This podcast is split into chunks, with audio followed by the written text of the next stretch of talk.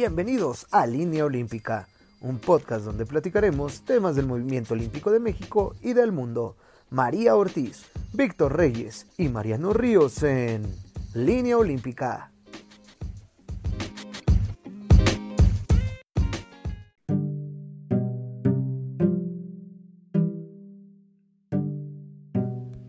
Pese a la problemática de la pandemia del COVID-19, los atletas mexicanos se siguen preparando con las medidas de sanidad requeridas.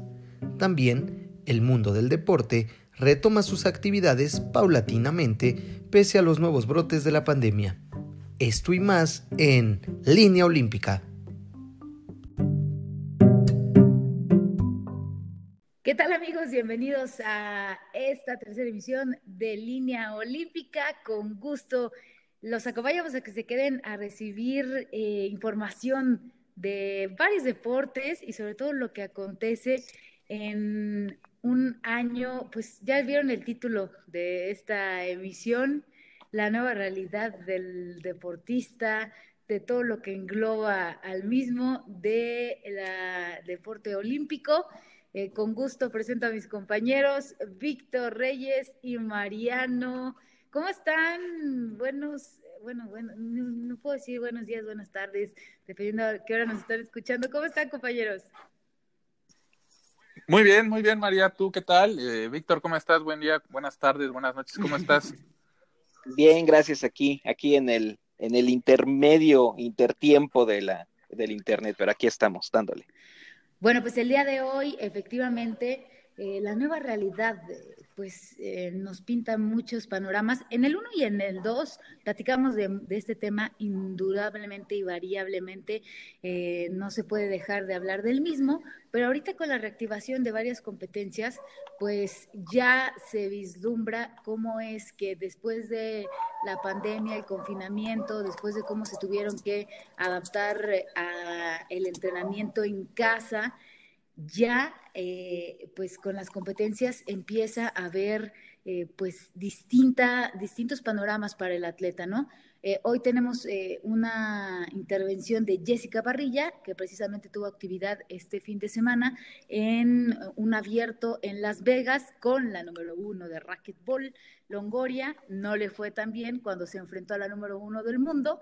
Este, y antes de entrar a esta información, no podemos dejar pasar eh, unirnos a el mensaje de lucha y concientización del cáncer de mama, ¿no? No ajeno a los atletas, eh, mi querido Víctor Reyes, tú lo sabes bien, eh, como médico inmerso en el deporte olímpico, cuántos deportistas, cuántos atletas, este, también, a pesar de, de ser este, pues 100% eh, dedicados a su cuerpo, eh, con una alimentación impresionante, deporte, ta, ta, ta, no han estado ajenos a poder pasar eh, por, por un cáncer de mama. En específico, bueno, las mujeres, aunque sabemos también, tú lo sabes también como doctor, que también se puede presentar este, en, varones, ¿no? platícanos, Víctor, este caso que, como lo decíamos, no podemos estar ajenos a unirnos a esta, a esta lucha, ¿no?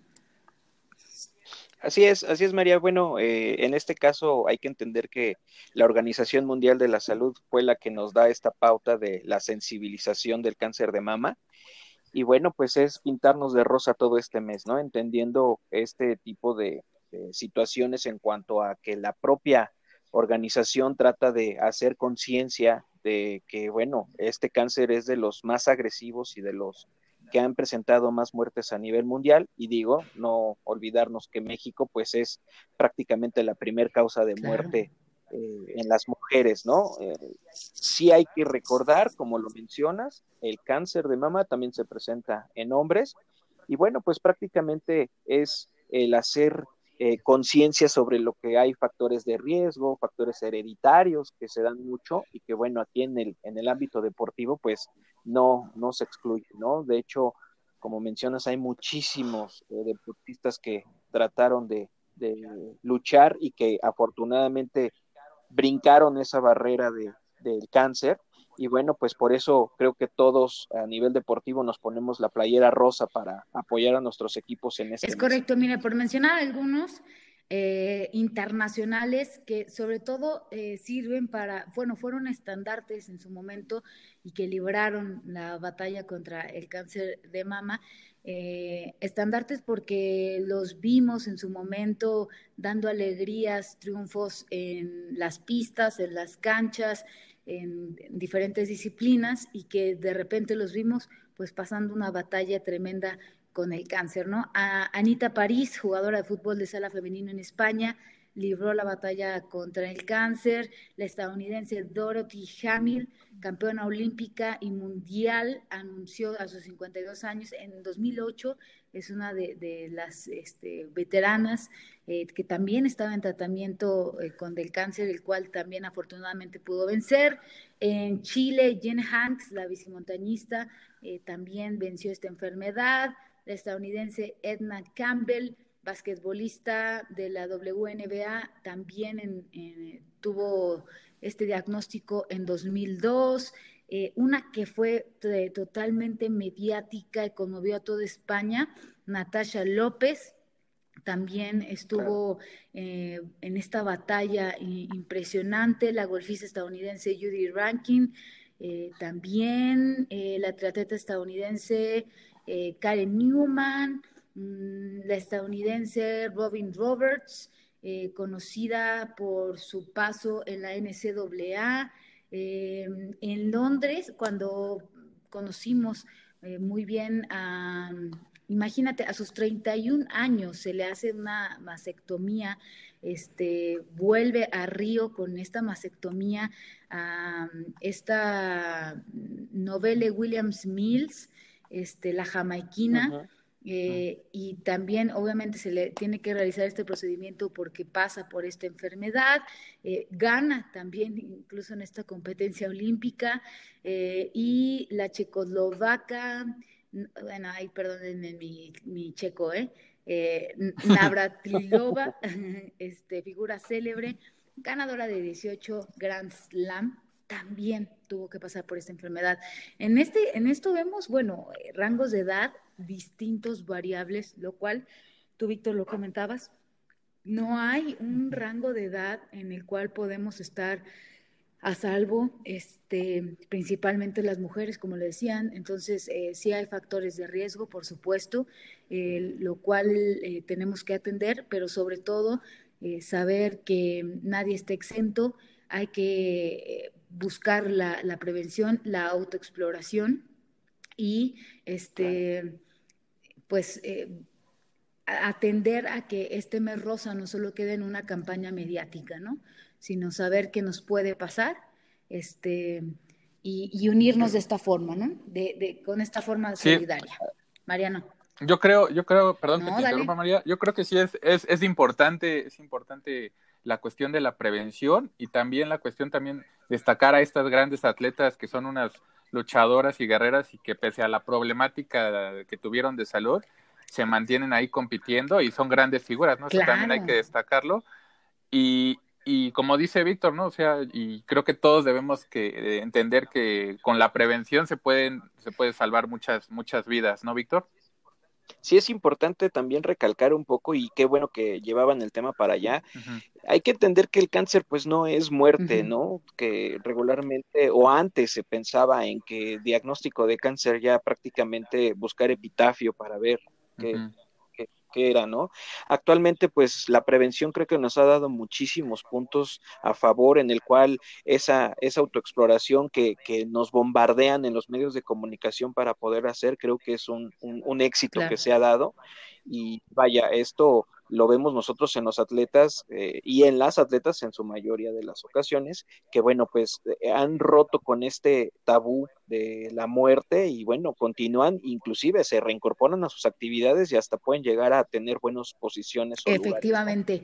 Bueno, pues eh, ahí, ahí, quedó este tema. El mes rosa continúa.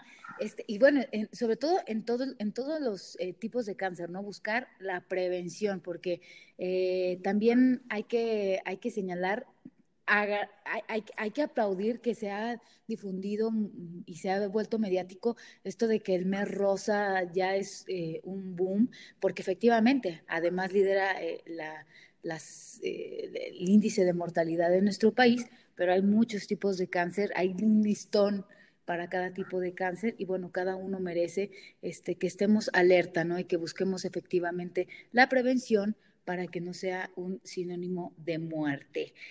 Chicos, vámonos a más información porque este, como lo dice este podcast, hubo actividad, ya se reactivaron, reiniciaron iba a decir, pero ya se reactivaron varias este, disciplinas. En específico vamos a hablar en este momento del racquetball. Si les parece, ¿cómo les fue, mi Mariano? Ahorita platicabas, pues es que la, la Longoria siempre gana. Es que sí, Paola Longoria es, un monstruo de, del racquetball y lo sigue, lo sigue manteniendo, sigue manteniendo como la número uno del mundo y tuvo actividad en, en, un, en un evento, ¿no, María? En este, esta semana, que, que muchas actividades ya están como retomando.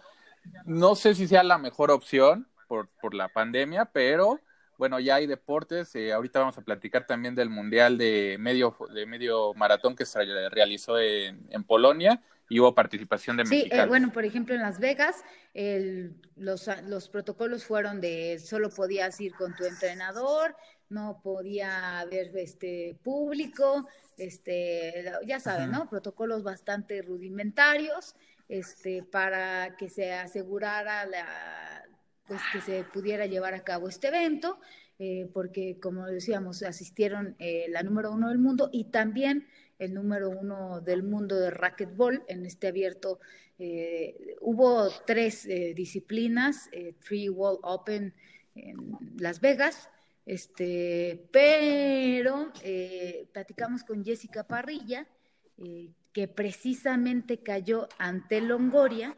Este, las dos asistieron en la modalidad de singles y dobles y este, nos platicaba cómo fue este proceso entre pues adaptarse en no tener un espacio donde entrenar. A ella apenas le, le, pudieron abrir, entrenaba en un... Eh, primero, sí, no, pero antes entrenaba también, obviamente hacía pues, eh, obviamente, eh, todo lo que es distancias y bla, bla, bla, eh, acondicionamiento físico, eso se lo abrieron primero y las canchas fue lo último que abren, hace 10 días, 15 días, ¿no? Entonces, este, imagínate, para todos estos atletas donde las canchas, donde estos espacios que son más cerrados es eh, fundamental, son también de los que son más perjudicados. Este, eso nos platicaba también en, en entrevista. ¿Y qué les parece si vamos a escucharla? Adelante, vamos a escuchar a la raquetbolista.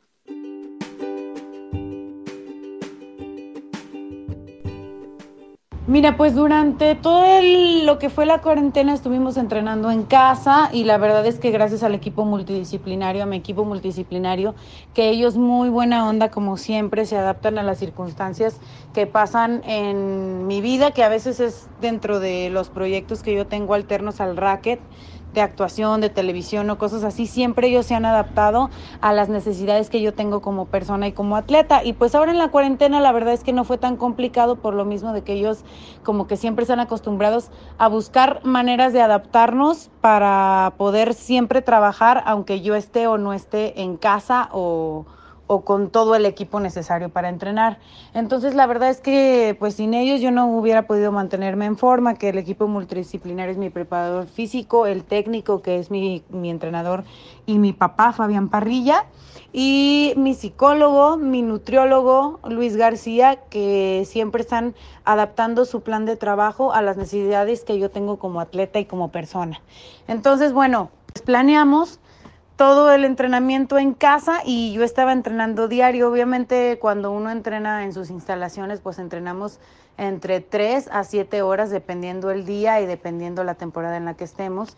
Y ahora en cuarentena solamente estaba entrenando dos horas, dos horas y media, a veces máximo tres horas al día y la verdad casi era raro. La mayor parte del tiempo entrenábamos en promedio dos horas y pues adaptamos los planes de trabajo aquí en casa, en videollamadas. Yo compré algunas cosas de equipo porque bueno, vivo con mi hermano que también él es eh, raquetbolista profesional. Y entonces junto con André tratábamos de motivarnos para seguir entrenando durante toda la cuarentena aquí en casa. armamos nuestro equipito con polainas, con algunas pesas, compramos aros para pues hacer algunos ejercicios, rentamos un remo, conseguimos una bicicleta y pues así, así le empezamos a hacer. Ya después que pasó un poco lo de la cuarentena, empezamos a salir a correr y corríamos en Himalaya. entonces ya el entrenamiento se alargaba un poco más porque aparte del físico que hacíamos en casa, salíamos a trotar. Y eso pues nos ayudó a mantenernos en forma porque pues como no sabíamos cuándo íbamos a volver a competir, pues queríamos estar listos por si nos decían que mañana competíamos o por si en tres meses, porque pues se desconocía.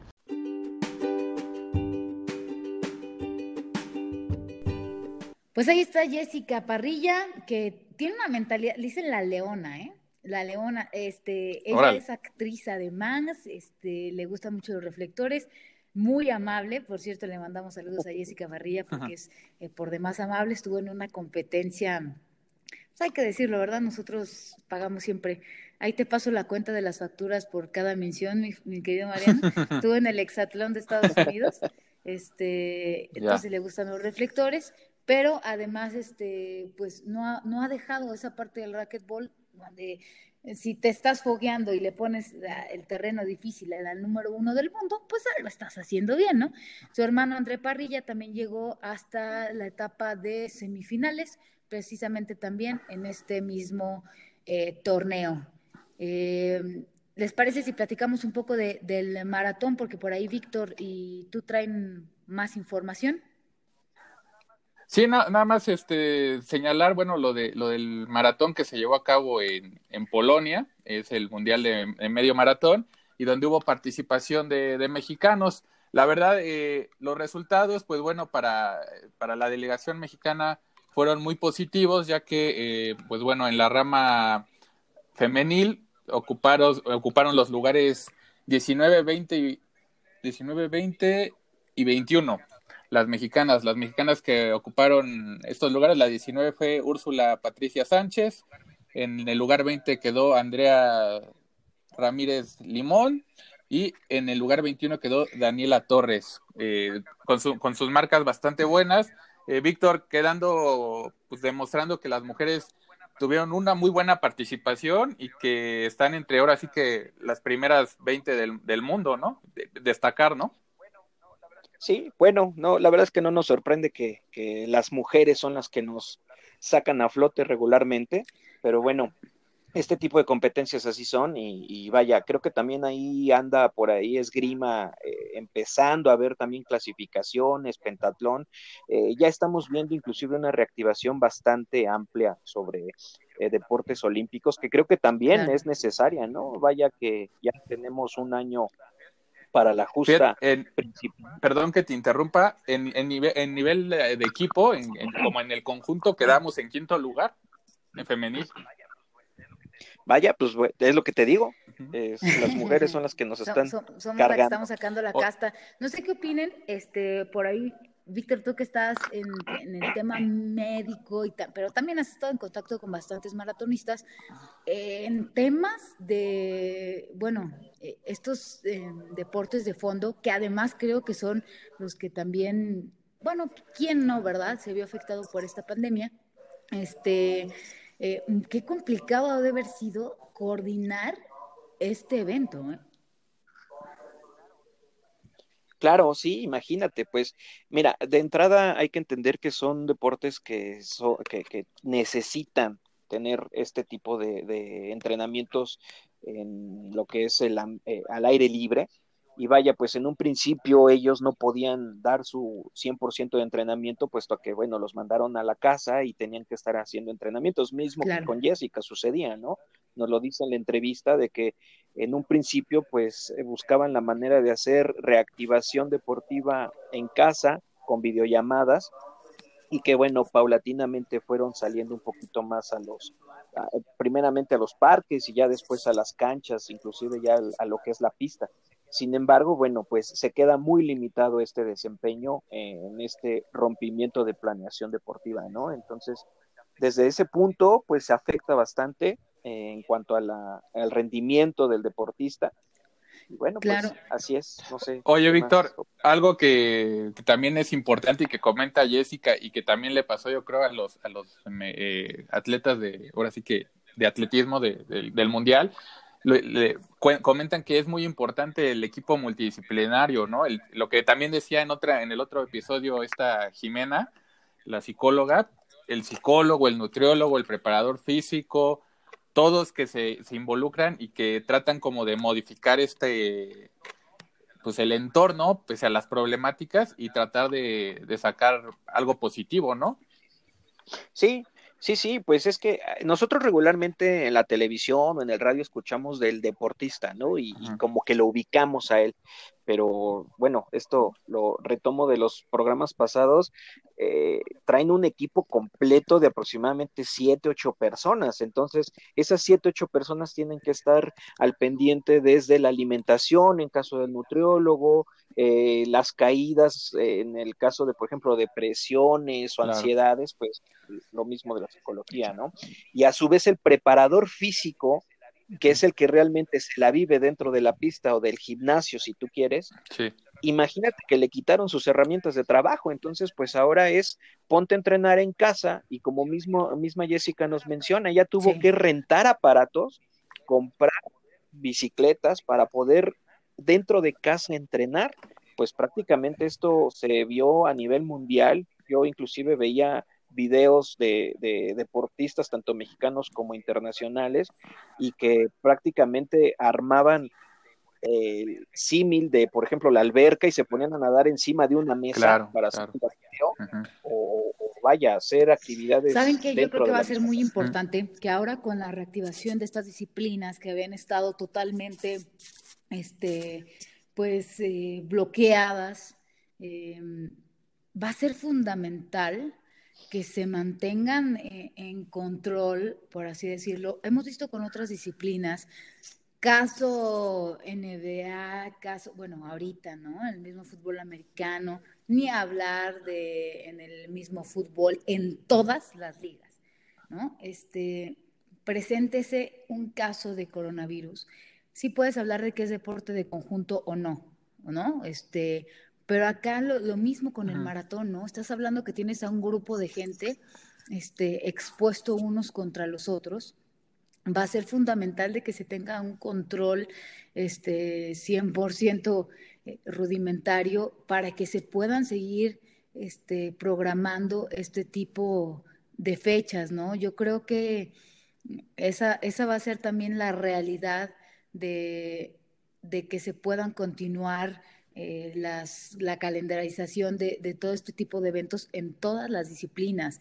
¿Cuántos eh, eventos se han sido eh, cancelados porque sale un caso positivo de COVID? Bueno, en el caso de los que son responsables, ¿verdad? No hablemos de la Serie A, donde salieron, salieron seis este, positivos. Ah, no importa, así se puede jugar. pues jueguelo, juegue, pues cuál es el problema, juegue, play ball, ¿no? Este, sí. pero en, en las ligas responsables, en las federaciones responsables, este, yo creo que va a ser fundamental de que se, que se pues tome un, control y ojalá que se, que se haga, ¿no? En pro del deporte, porque pues al comportamiento que está teniendo este virus, esta pandemia, es bien complicado que, que se mantengan en, en, en cero positivos, ¿no? Todos estos atletas. Y, sí. No, hay muchas ligas, como tú bien comentas, María, sí lo están tomando con total seriedad y pues otras ligas que como a lo mejor tú comentas, ¿no? Los controles no son tan, tan, tan exhaustivos o tan, tan, tan, no sé cómo decirlo, eh, tan estrictos, ajá, gracias Víctor, este, pues pasa esto, ¿no? Los contagios, algo también que destacar, por decir, en, en, el Gran Premio de la, de, de, de motos, el moto, el GP, dio, dio positivo también Valentino Rossi, porque por un descuido se fue a una fiesta y ya está suspendido todo, todo por un descuido se fue a una fiesta. ah, caray. Pues, pues no sé si sea un descuido del equipo, porque. ah, caray, yo estoy en una fiesta. Voy ah, a una fiesta. aquí?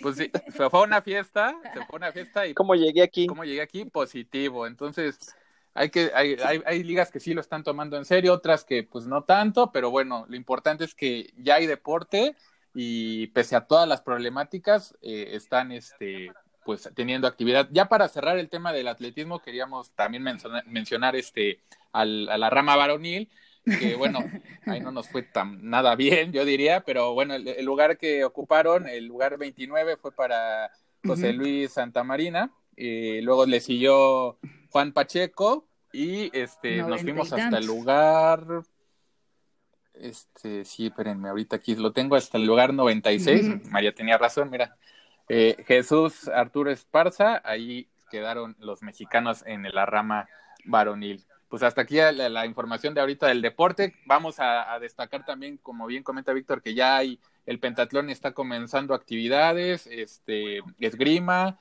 y bueno, hay varios deportes que están empezando a, a generar ya sus competencias. Hay que recordar también que es muy probable que en enero o febrero ya se dé la eliminatoria para los boxeadores, para el equipo mexicano, que bueno, pese a las grandes problemáticas que ha tenido y a la pérdida del entrenador Francisco Bonilla, pues bueno, siguen entrenando, los, los muchachos están con una mentalidad muy positiva y hay que esperar a la, a la eliminatoria y esperando que tengan un buen resultado. Yo no sé cómo lo veas, Víctor, también, pero creo que también es, es, algo que va a influir en esta en nueva realidad del atleta.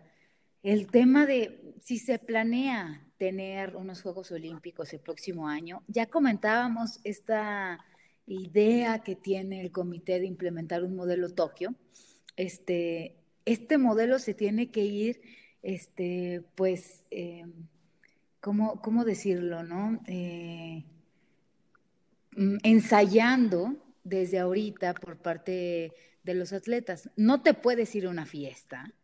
Este, no, o sea, estamos, para empezar estamos en una pandemia. Y si eres atleta de alto rendimiento, o sea, no puedes ir, o sea, tengas competencia o no, este, lamentablemente es tu realidad, ¿no? Si eres un atleta de alto rendimiento, estás en, en, una circunstancia donde puedes exponer a varios, este, pues, compañeros de profesión, donde vives de esto, ¿no? O sea, donde vives de esto, donde esto es tu realidad. Ya hablamos de lo duro que ha sido para ellos tener que renunciar a cuatro años de preparación, a un sueño de cuatro años. Es más, no hablemos de cuatro años, tal vez de una vida, ¿no? Y que por un momento de decir, o sea, eh, eh, un descuido, decía Mariano, este, se vaya todo, se, se vaya todo al caño, es, es, muy grave. Eh, ya no hables de que, como decíamos, ¿no? Este, este virus puede llegar por donde pueda llegar, pero en estas cuestiones que están bajo tu control, yo creo que este tipo de modelo Tokio, donde el atleta tiene que ser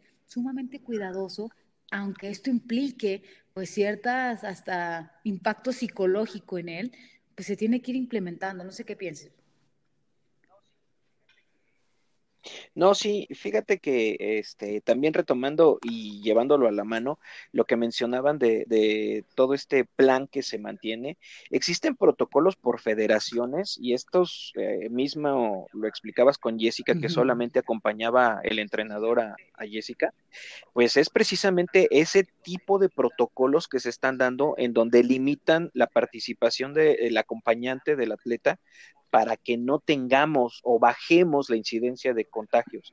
Y esto pues se va llevando de la mano hacia todo el cambio que se está dando y prácticamente ese eh, eh, entrenamiento hacia el modelo Tokio que estamos hablando pues es precisamente este tipo de competencias en donde nos dan restricciones en cuanto a desde el viaje, el cómo llego y me hospedo, el traslado hacia la competencia y todo ese eh, complejo manejo que se está llevando a cabo, pues bueno, es una parte de ensayos hacia lo que va a ser el Juegos Olímpicos, ¿no?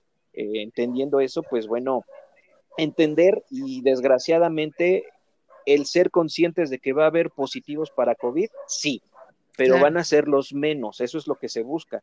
Obviamente, retomando también el que no te vayas, no te distraigas o no estés teniendo este tipo de, bueno, un ratito salgo a tomar una cerveza o me voy a la fiesta.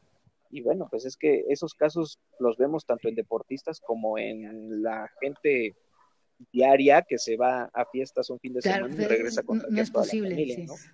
Entonces, no, no, no, no, y más siendo el nivel de profesionalista, eh, de, perdón, de, profesionalismo.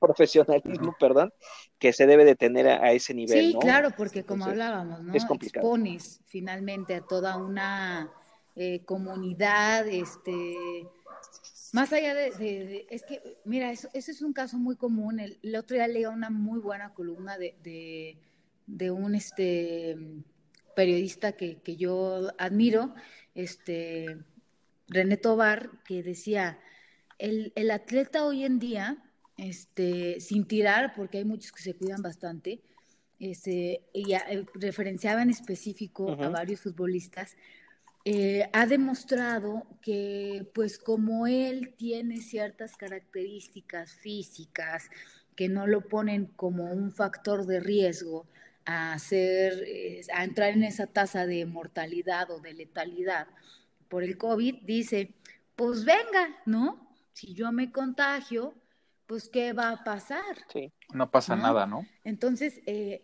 se, se, dice feo, pero ha sido finalmente una, una realidad. Y, y, yo creo que, que lamentablemente él, lo ponía muy específico con cuando se dio el caso de 30 contagiados en Cholos. y ah, ojo, eh, yo no quiero decir que los 30 se fueron a, una, este, a un reventón, ¿no? Tal vez fue, oh, tal vez fue una persona Tal vez ni se fue a una fiesta, ¿no? Tal vez entró a una tienda o tal vez su amigo se fue a una fiesta y lo contagió. Pero lamentablemente por este tipo de, situaciones, este, un deportista de alto rendimiento que percibe una paga por jugar, ¿no? Por ser un atleta, este, pues echa a perder el, pues, el rendimiento de todos los demás, ¿no? Entonces, ¿por qué? Porque hasta el momento no hemos visto este, ni un atleta que afortunadamente haya estado este, en una situación grave, ¿no? Como este, han estado todos los demás. Sí, por ahí hubo, de hecho, de los primeros casos en, en México, no me acuerdo, y ustedes tal vez me refresquen la memoria, una este, chica eh, pentatleta. Pentatleta, pentatleta ¿no? Mariana Arceo. Se, vio un poco, este, pues con síntomas un tanto molestos, no sé si decirlo hasta graves, pero no, no llegó a una situación de intubación, etcétera, ¿no? Entonces, em, el, hecho de que no sean, no sean los atletas un factor de riesgo, no lo hace menos importante de, de, tener que cuidarse y de saber que si no se cuidan, pues van a afectar a todo lo que pueda venir. No, y también Víctor, Víctor lo, lo puede mencionar, las consecuencias, aunque son atletas de alto rendimiento, lo vimos, eh, jugadores de, la liga o deportistas que están infectados, un ejemplo que lo comenta es Juan Pablo Vigón, jugador de Pumas, que le costó, se infectó de coronavirus y le costó muchísimo recuperar eh, su, la forma física y, la cuestión de la respiración. Víctor lo, lo ha comentado, ¿no? Y es que fíjate que aquí es importante entenderlo y estudios no nos dejarán mentir. El deportista tal cual, eh, persona que practica deporte y a ese nivel de alto rendimiento no va a tener eh, situaciones de intubación o complicaciones graves. Ahí, afortunadamente, ese no es el meollo. El problema, como dices María, pues es que él se convierte en un eh, parte de contagiar al grupo que a lo mejor es más vulnerable y eso es lo que afecta. Pero por otro lado, también entender que vaya, este tipo de eh, confianza que de repente se le da al atleta para decir, bueno, pues es que tú no te vas a contagiar, pues le da esa inmunidad que psicológicamente piensan que tienen y pues por eso luego andan tan confiados por la vida, ¿no? Entonces, sí hay que tener ese, ese punto presente. Y por otro lado, eh, al atleta lo que le está ocurriendo es que sí ha tenido estas eh, secuelas de lesión a nivel respiratorio, que eso es lo que les está afectando completamente. Y ahí me voy a meter un poquito nada más ya para cerrar el hecho de decir que, bueno, ya actualmente los exámenes físicos que se le pueden llegar a dar al paciente ahora van a involucrar todo el sistema respiratorio en materia para de, ver hasta dónde se daña. de alto rendimiento. Ok, mira. Sí, claro. Ah, de alto rendimiento, hablando fútbol, eh, béisbol, todo a nivel olímpico, todo ya va a modificarse justamente a eso, ¿no? Porque es donde está afectando realmente, Víctor, ¿no? Y donde también los atletas se han quejado a los que les ha dado este, este, este virus, la problemática de la respiración, ¿no? Yo comento el caso de claro. porque fue muy claro y, él lo mencionó abiertamente. Y a los que ¿no? lo mencionaron también se, le notó, pero está muy interesante eso, fíjate. Sí, Víctor. Sí, sí, sí, es, son, son situaciones que vamos a ir viendo y que de verdad ahorita solamente es la embarradita de lo que está pasando. Hemos tenido alteraciones a nivel eh, nervioso en donde alguna extremidad les va a limitar un poquito más que a otros.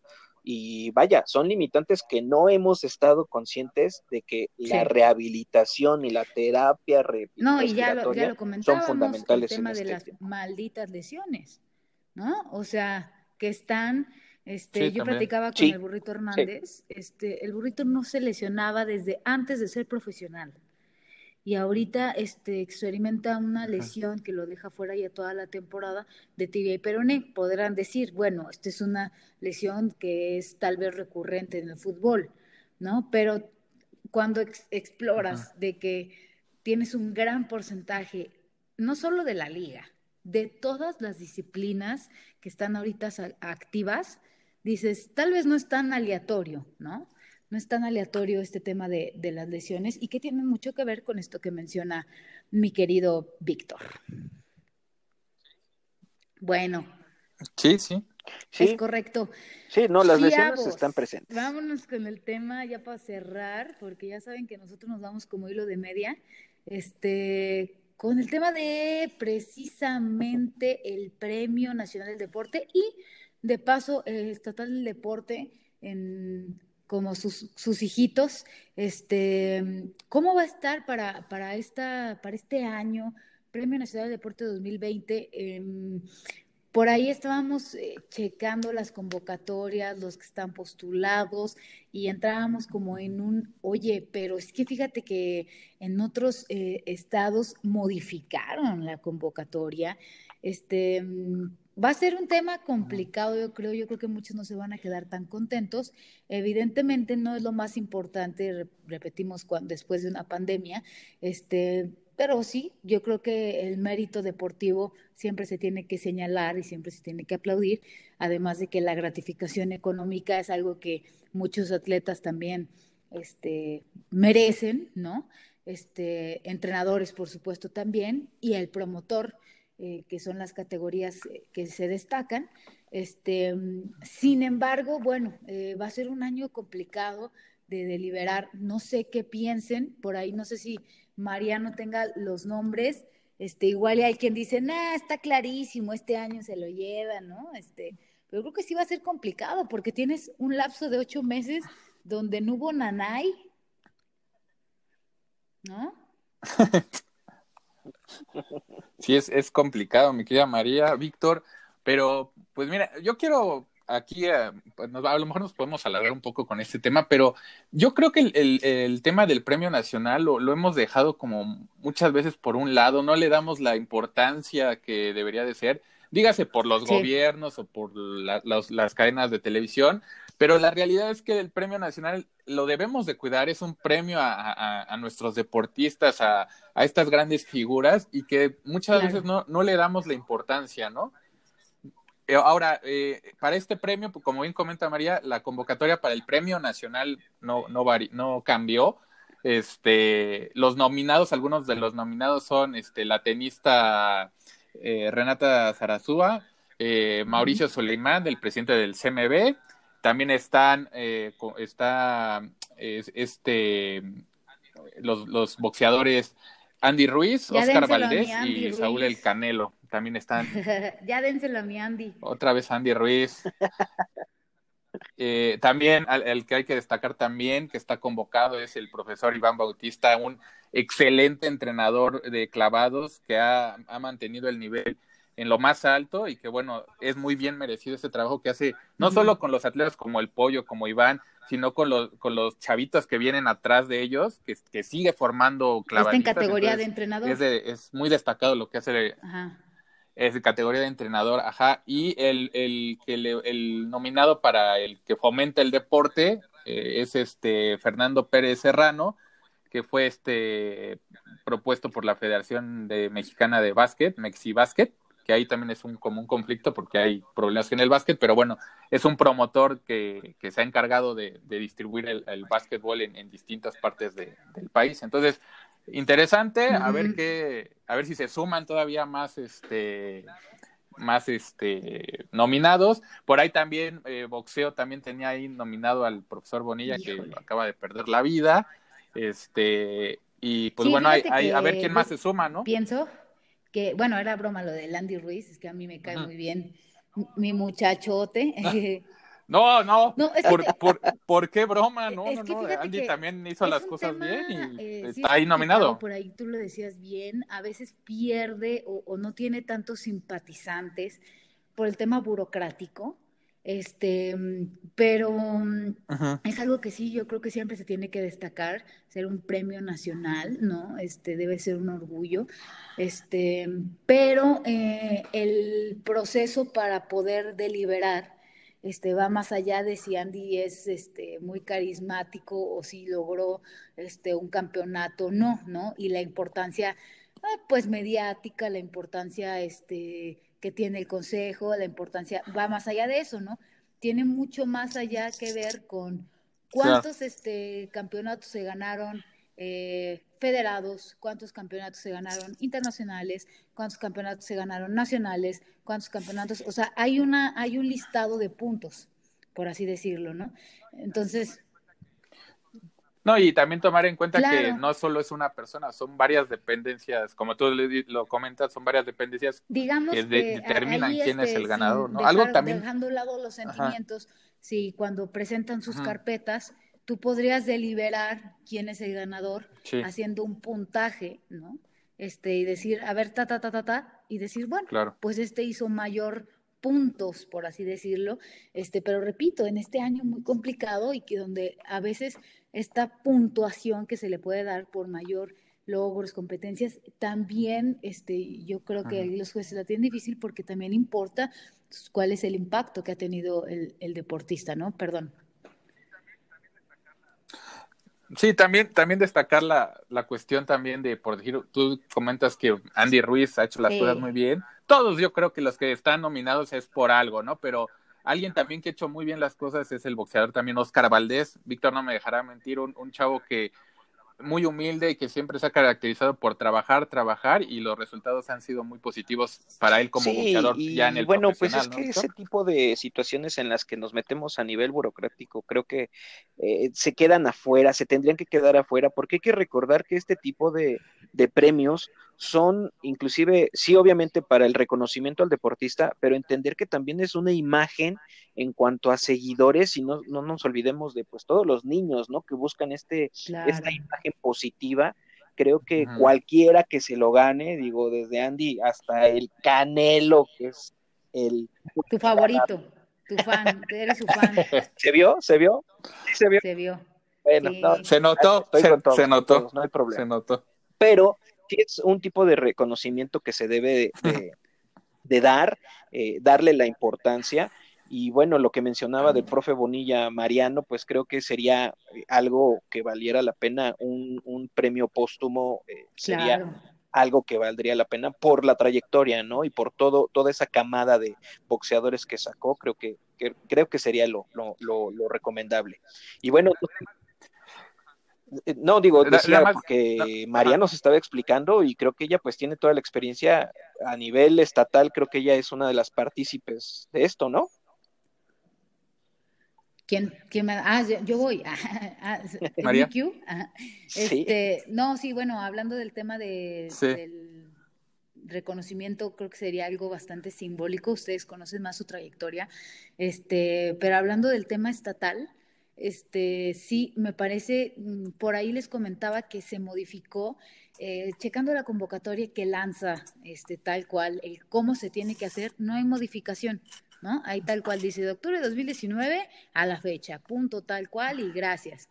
Pero, este, eh, precisando el caso específico de Zacatecas, que es donde yo por ahí todavía recibo alguna información por parte del instituto, checaba que ellos sí modifican y los resultados deportivos que se van a evaluar son del de, 2018, 19 y 20, ¿no? Con esta modificación de, bueno, pues, si no hubo ahorita competencias este, ocho meses, hay quien ni siquiera se ha reactivado en sus disciplinas, este, vamos a abrirlo a tomar en cuenta todo lo del 18 que también hay que decirlo, hay muchos deportistas que se quedan con la espinita de lo que pudieron haber hecho en 2018 y que vuelven a aplicar para este proceso, ¿no? Entonces es como, como la revancha y, eh, va, a estar, va a estar complicado, ¿no? Porque para todos aquellos que se mm, colgaron medallas en Panamericanos, este, pues eh, se vuelve un periodo muy amplio de poder evaluar. ¿no? Este 18, 19 y todavía le sumas el 20 que es eh, de chocolate, este pues eh, sí se vuelve un periodo muy complicado y va a estar este, dificilito para, para los jueces, creo yo. Sí, es, complicado, pero bueno, como, como bien comento, y ya para ir cerrando un poco, algo que quería acotar a lo que decía Víctor del profesor Bonilla y que muchas veces no se da a conocer, y, María igual a lo mejor ahí tiene, no, no, no tenías este dato, pero es interesante por decir, del Canelo, Andy Ruiz y Oscar Valdés, dos de esos tres boxeadores, Andy Ruiz y Oscar Valdés, fueron parte del, profesor Bonilla, entrenaron con el profesor Bonilla en su formación en categoría Andy Ruiz no, porque estuvieron con, él, ¿no? Entonces, yo creo no, Andy Ruiz, Andy Ruiz es algo que él, sí es gabacho, pero ah, estuvo entrenando un tiempo con, el profesor Bonilla, fue parte de la, de la selección por comité de la selección olímpica y, y, es de destacar la labor que hizo el profesor durante muchos años que muchas veces no se, no se sabe que muchas, muchos boxeadores que hoy están en el profesional no, yo creo que pasaron por, por manos del profesor Bonilla. Nada más era... No, bueno, Oscar Valdés lo, lo dice y, a ver si que el profesor Bonilla para él fue todo, pero sí es, es de destacar esa parte que muchas veces no sabemos y que es un, un, entrenador mexicano con una gran trayectoria y que formó muchos boxeadores, ¿no? Ya nada más para cerrar esa, Mi querido Víctor, ¿algo más que quieras añadir? Pues nada, que, que gane el mejor. Esto, eh, como dices, pues sí es complicado, y más con este año que ha sido el que nos vino a partir del traste, ¿no? Con todas las modificaciones. Entonces, pues bueno, que esos ajustes valgan la pena y que realmente se lo den al que, al que lo merece. Es correcto. Mariano. Pues nada, que nos sigan ahí en, la, en, nuestro Instagram, en, en, línea olímpica MEX, ahí que nos comenten algún tema y a seguirnos cuidando eh, del coronavirus, a seguir este, también la prevención en este mes de octubre del cáncer. Y, es correcto. Pues, nos estamos viendo en otro episodio, mi querida María. Cuatro ya, ya, vamos a acabar esta temporada, que muy rápido. Muy rápido ya, sí. Muchas gracias, Víctor rápido. Mariano Ríos. Esto fue Línea Olímpica. Nos escuchamos la próxima semana. Dejen sus comentarios y efectivamente síganos en Instagram. Gracias. Hasta la próxima.